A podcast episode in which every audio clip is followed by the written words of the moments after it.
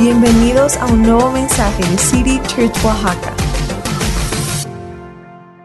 ¿Alguna vez te has quedado paralizado o paralizada por tus emociones, por tus sentimientos? Estás enfrentando quizá alguna situación y de repente te sientes como si todo se, se congela y no puedes moverte. Y quizá por ah, vivir una experiencia de luto, de, de tristeza, de, ah, de quizá por rechazo, una falta de perdón en tu vida, alguna cosa así, ah, quizá odio hacia ti mismo, culpa o enojo hacia alguien más y sientes simplemente que estás paralizado por esos sentimientos y esas emociones te sientes atascado, quizá hasta atado en la situación, no sabes cómo salir, qué hacer y, um, y, y sin, sin poder avanzar de la- en la situación que estás enfrentando. Y pregunto esto porque es algo que yo he vivido. Yo, yo sé cómo se siente cuando de repente como que te sientes paralizado en medio de algo y no saber cómo responder. Y, y puede que en, en este momento de tu vida o en alguna etapa de tu vida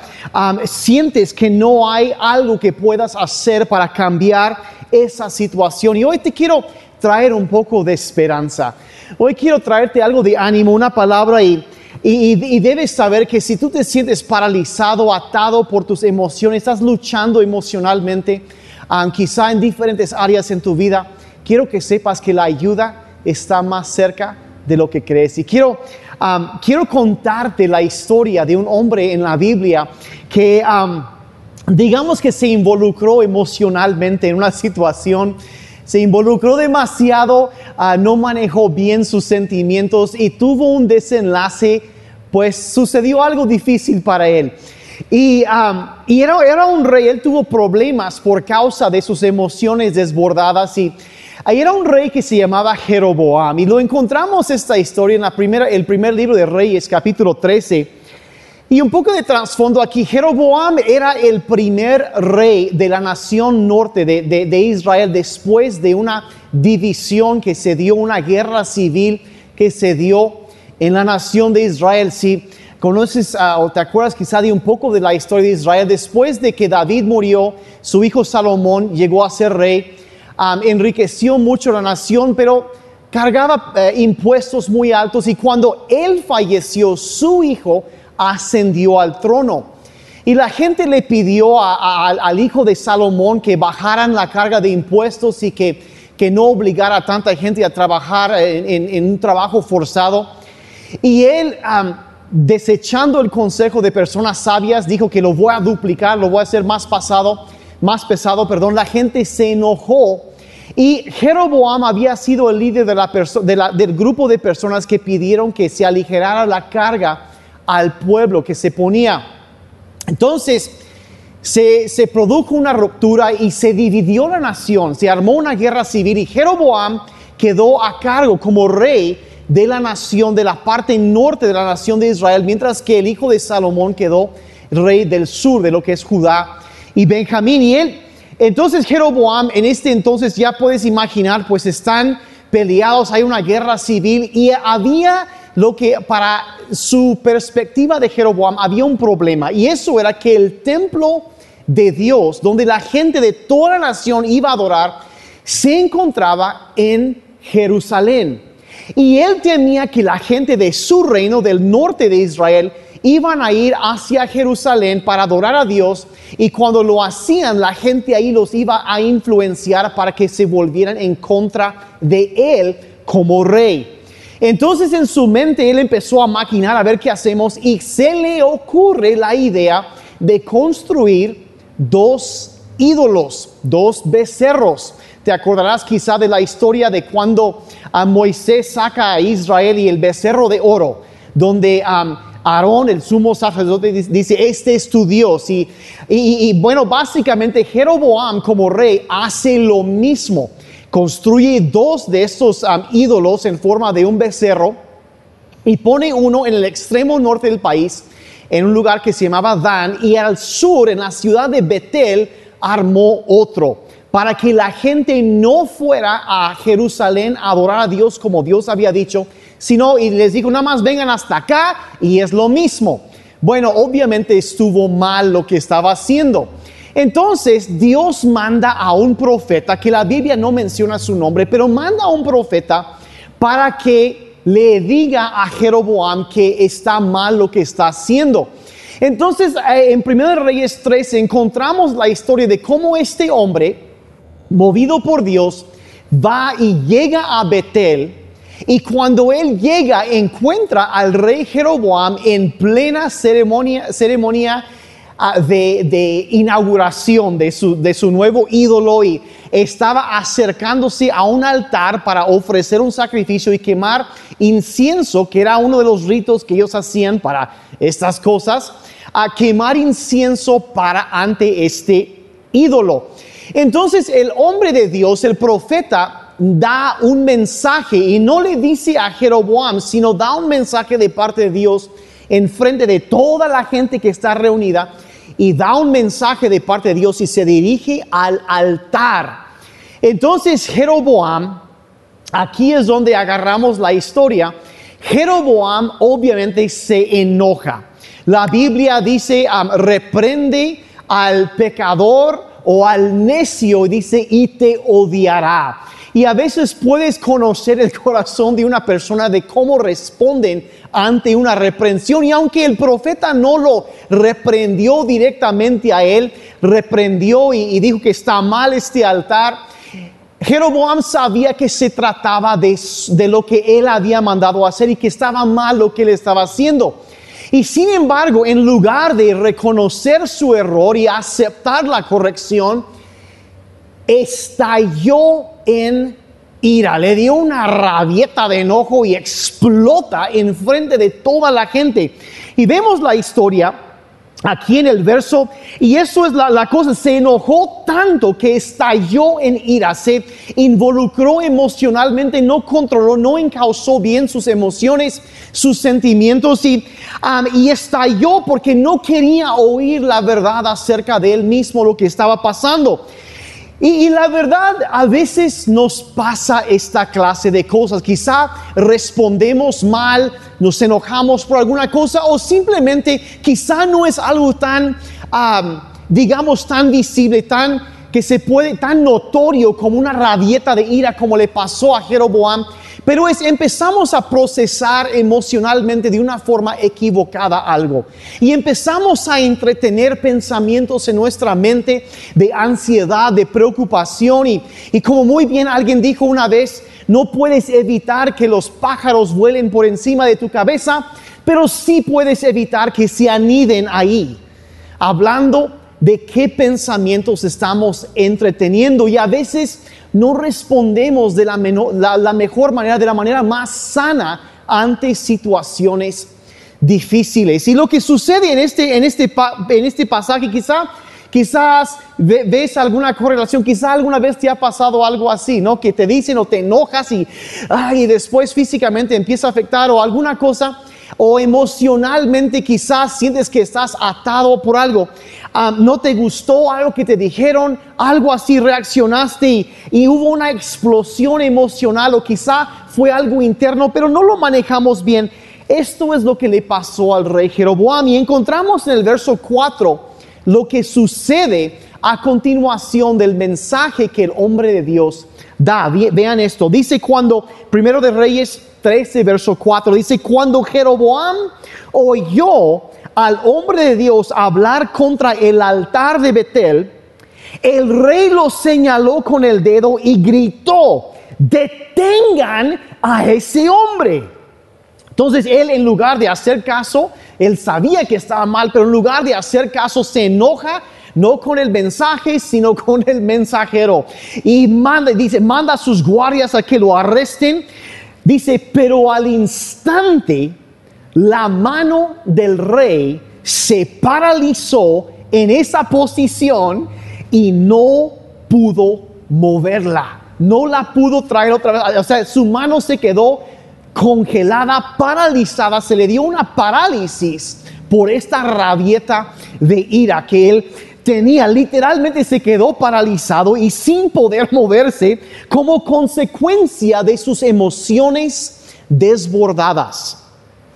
Ahora, Una de las cosas que um, a lo mejor yo estoy aprendiendo más y más y mucha gente empezamos a entender que hay una conexión entre lo emocional y lo físico.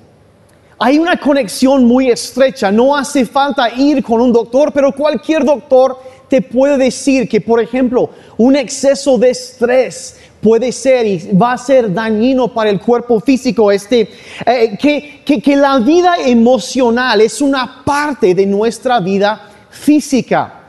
Ah, somos seres espirituales que tenemos un alma, una mente, emociones, sentimientos y vivimos en un cuerpo físico. Y todo esto está muy, muy intrínsecamente conectado y lo que sucede en uno afecta a otro y, y necesitamos entender que cuando pensamos a veces que podemos enterrar sentimientos, podemos hacer cosas y no procesarlos sanamente, pero muchas veces se desencadena a nivel fisiológico y causa problemas en nuestra vida. Y hay, eh, podríamos decirlo así, que hay una estrecha conexión entre lo que pasa en nuestra mente y lo que pasa en nuestro cuerpo físico. La ansiedad, el estrés, los corajes y la lista sigue, toda esta clase de cosas nos pueden afectar físicamente. Y, y aun cuando no llega a ser algo fisiológico como la parálisis ah, física que el rey sufrió literalmente por su rabieta, su enojo, su coraje que, que tenía, que le dio esta parálisis, se quedó así trabado.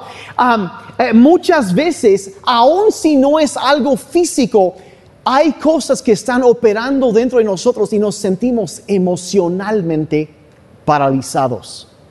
Sentimos como el mundo se nos encierra, que nos está atando, que no podemos movernos, que estamos siendo aplastados bajo una carga pesada que no podemos nosotros levantar. Y es una lucha, es una batalla y nos sentimos quizá, quizá a nivel fisiológico. Yo sé que en estos tiempos hay mucha gente que, por ejemplo, ha batallado con mucha ansiedad y les ha llegado a afectar, por ejemplo, en su estómago, en su aparato digestivo. Han habido consecuencias y están tratando con los síntomas del problema, pero para sanarlo de fondo, que es lo que Dios siempre quiere hacer en nuestras vidas, hay que tratar con la raíz del problema. Y afortunadamente en esta historia, Jeroboam, aún con todo y sus errores, supo qué era lo que le hacía falta.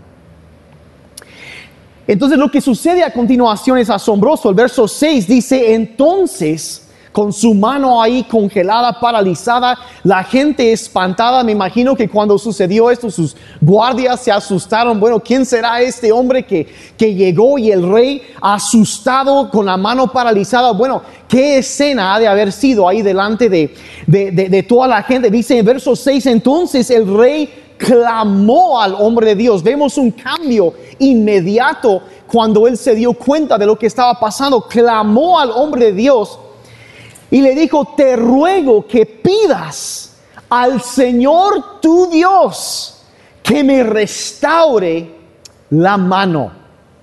Ahora él sabía que estaba mal, sabía que él no tenía ningún derecho de pedirle nada a Dios. Y es más, hasta dice que al mejor eh, que no era su Dios, pero le pide, él sabía en este momento que él necesitaba que alguien orara por él que alguien orara a Dios por él. Necesitaba oración, necesitaba que algo, y él sabía que la oración podía cambiar la situación. Le, te ruego que le pidas al Señor tu Dios que me restaure la mano. Así que el hombre de Dios oró al Señor y la mano quedó restaurada. Y el rey pudo moverla otra vez. Jeroboam sabía entonces, vemos que Dios responde de una forma milagrosa y sana esta parálisis que él estaba enfrentando, pero Jeroboam sabía que lo que hacía falta para cambiar la situación era la oración. Y él, ah, eh, ahora, ¿qué fue lo que él así hizo en este momento? Bueno, él, él sabía que debía pedirle a Dios ayuda. Él sabía que siendo así con esa situación debía pedir, pero no se, no se sentía con el derecho de acercarse a Dios y de pedírselo porque sabía que él estaba alejado de Dios, sabía que se había apartado de Dios, así que le pide ayuda a alguien más. Y mira, muchas veces cuando tú estás enfrentando una situación emocional, lo primero, lo primero que hacemos ah, es como Jesús hizo en, el huerto de Getsemaní, es hablar con Dios, es acercarnos a Dios. Pero a veces sentimos que yo no tengo suficiente fe, yo necesito que alguien más ore por mí. Entonces, ¿qué? Eh, pedir a Dios o pedir a alguien más que ore por ti, pero involucrar algo que sane de fondo la raíz de la situación. Ah, entonces, ahora la pregunta, entonces él no sentía, no se sentía con el, el derecho de acercarse a Dios, de pedir por sanidad. Pero lo que yo quisiera preguntarte ahorita es lo siguiente, es simplemente una reflexión que si este hombre, un hombre pecador, un hombre que estaba promoviendo literalmente la adoración a los ídolos y estaba apartando a su nación de seguir a Dios. Cuando él pidió la misericordia de Dios, si él fue tocado y fue sanado por Dios, ¿cuánto más tú y yo como los hijos de Dios? ¿Cuánto más? ¿Cuánto más no quisiera Dios moverse en nuestras vidas y tocarnos? El Señor Jesucristo una vez estaba hablando de, de, personas cuando hablaban, cuando andaban con preocupaciones, con cargas emocionales, con ansiedad. Y Él habló a las personas que le estaban siguiendo y les dijo en Mateo 6, 26, dice, fíjense en los pájaros en los pájaros. Dice que no siembran, ni cosechan, ni andan guardando comida. Y el Padre Celestial les alimenta. Dice, para Él ustedes valen más que cualquier ave. Diciendo que hay niveles de importancia para Dios y cuando un ser humano que clama aún en medio de sus errores y le clama a Dios por misericordia, cuánto más el Padre Celestial no va a ocuparse de sus necesidades, de traer sanidad, de traer provisión a nuestras vidas. Ahora muchas veces yo sé que al mejor pensamos, no, es que, ah, igual al mejor como este rey Jeroboam, pensamos que nuestro pasado nos descalifica de poder acercarnos a Dios y mucho menos ser de utilidad para Dios en su obra en este mundo y pensar que podemos ser usados por Él. Pero mira, si tú piensas que el pasado te descalifica de lo que Dios quiere hacer, recuerda, o sea, te descalifica de ser parte de lo que Dios quiere hacer. Te quiero recordar de algunas personas en la Biblia. Voy a leer una lista. Noé era un borracho. Abraham era un viejito. Isaac soñaba despierto. Jacob era un mentiroso. Lea era fea. José fue abusado. Moisés tartamudeaba. Gedeón era un miedoso. Sansón era mujeriego y aparte tenía cabello largo. Raab fue prostituta. Jeremías y Timoteo eran demasiado jóvenes. David fue adúltero y asesino. Elías tenía tendencias suicidas. Isaías predicó desnudo. A Jonás trató de huir de Dios. Noemí era viuda. Job pasó por la bancarrota. Juan el Bautista comía bichos. Pedro negó a Jesús. Los discípulos se quedaban dormidos cuando debían estar orando. Marta se preocupaba por todo. La mujer samaritana fue divorciada varias veces. Saqueo era demasiado chaparrito. Saulo era demasiado religioso. Timoteo tenía úlceras y Lázaro estaba muerto.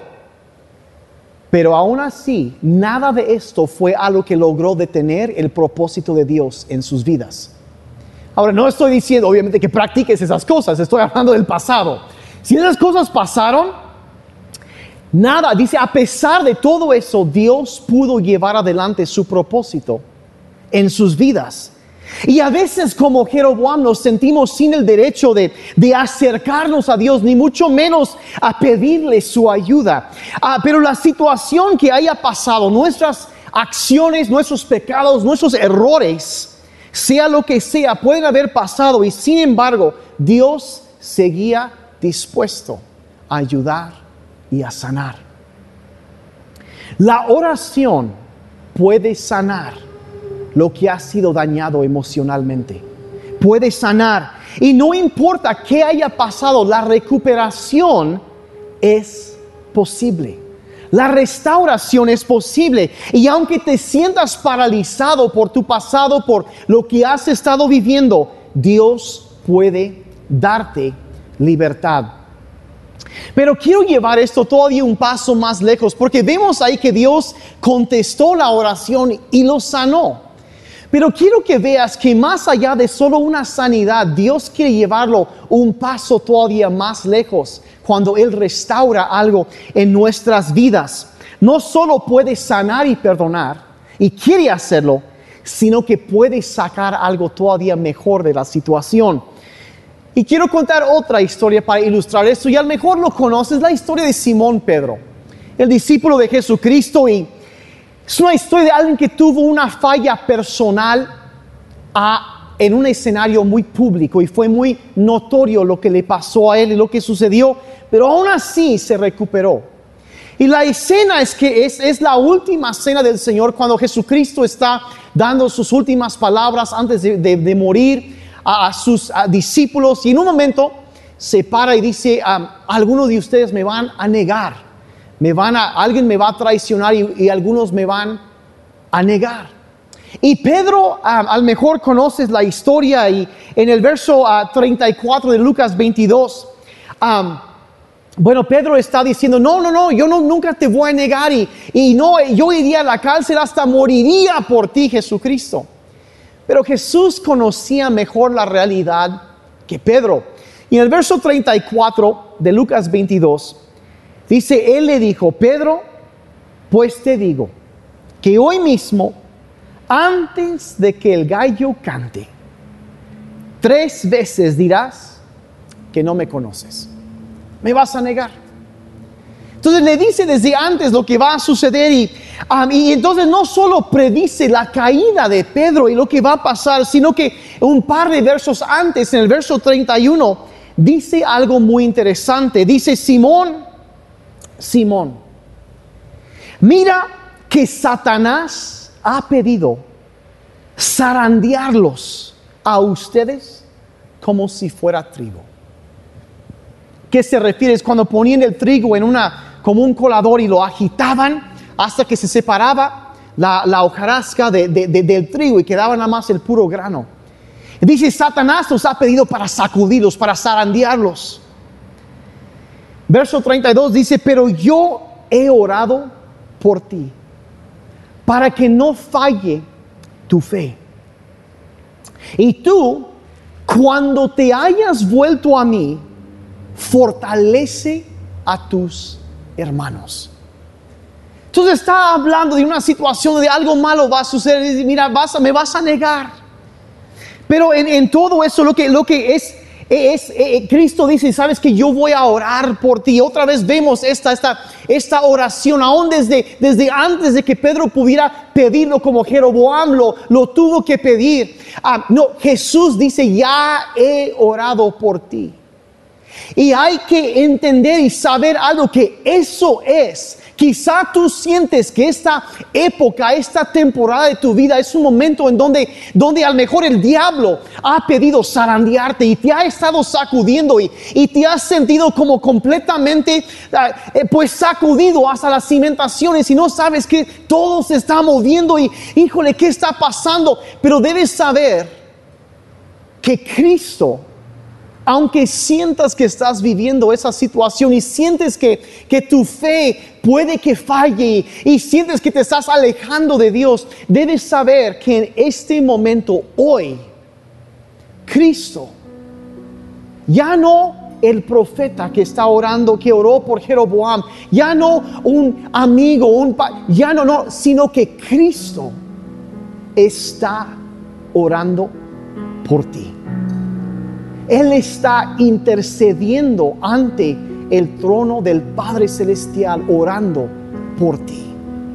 Eso es lo que Él está haciendo. Y, mira, Él y está orando por ti porque Él sabe que el diablo quiere venir a arruinar nuestras vidas, quiere arruinar tu vida. Pero, pero Jesús está orando. Y mira, si en ese momento Jesús hubiera sabido que hay algo que mejor que Él podía hacer para guardar y proteger a Pedro, lo hubiera hecho. Pero ¿qué hace? Ora. Él se pone a orar más y, y, dice, y, y es, impresionante. Y Romanos 8, 34 dice lo siguiente. Dice, ¿quién es el que condena? ¿Quién es el que condena? Porque Jesús aquí dice, yo he orado por ti para que no falle tu fe. Y dice, cuando hayas vuelto, o sea, está diciendo que te vas a alejar, pero después vas a regresar. Y cuando hayas vuelto, fortalece a tus hermanos. O sea, viendo más allá, solo que no solo diciendo que va a ser sanado y restaurado, sino que le da una misión, un ministerio que cumplir. Y Romanos 8:34, ¿quién es el que condena? Cristo Jesús es el que murió. Sí, más aún el que resucitó, el que además está a la diestra de Dios, el que también intercede por nosotros. El que intercede por ti, por mí, por nosotros.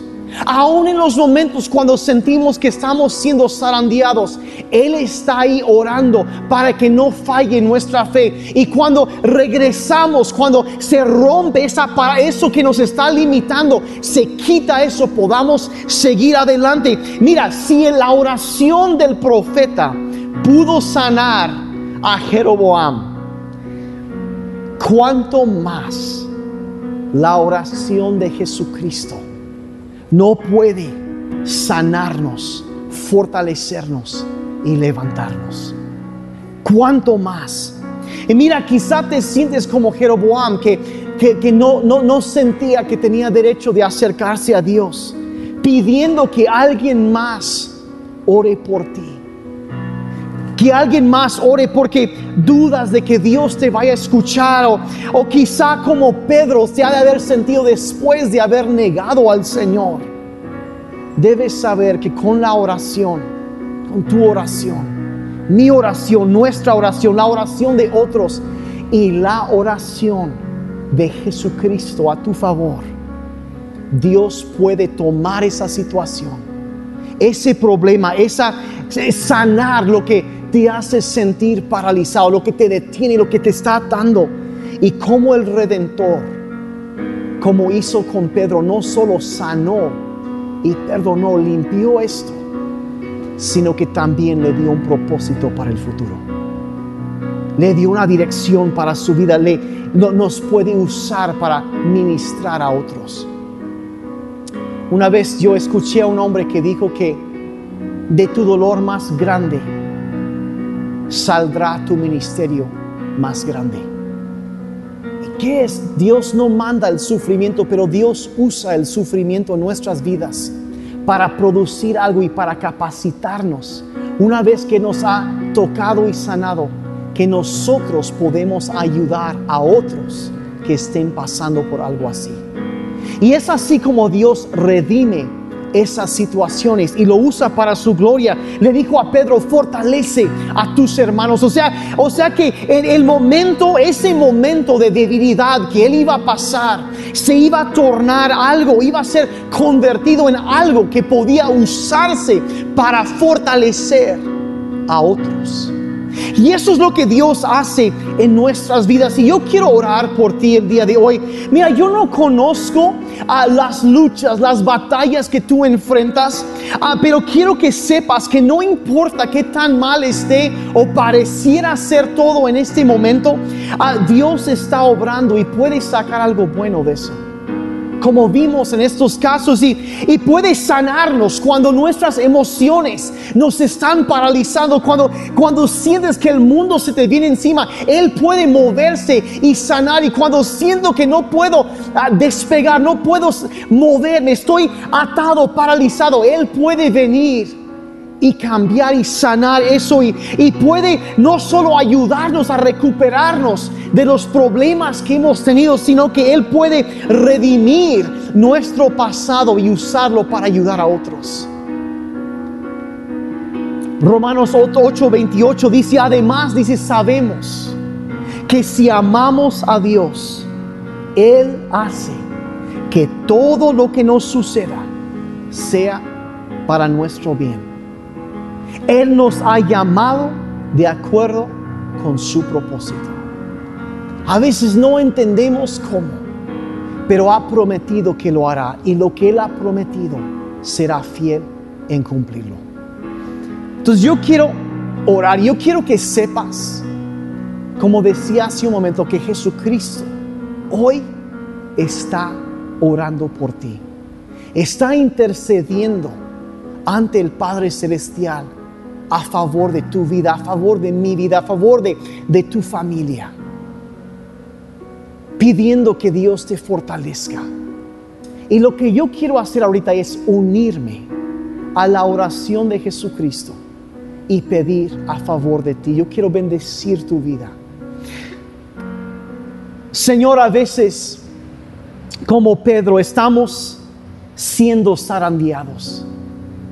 Quizá han habido errores, quizá han habido ah, situaciones que hemos visto y estamos siendo, Señor, ahora, o por la razón que sea, zarandeados, sacudidos por el enemigo, por situaciones que enfrentamos, por temores, por ansiedades, por dolor, por ah, luto, por incertidumbre, por confusión a veces que viene a nuestra vida, Señor, por tantas diferentes emociones y sentimientos que a veces nos abruman.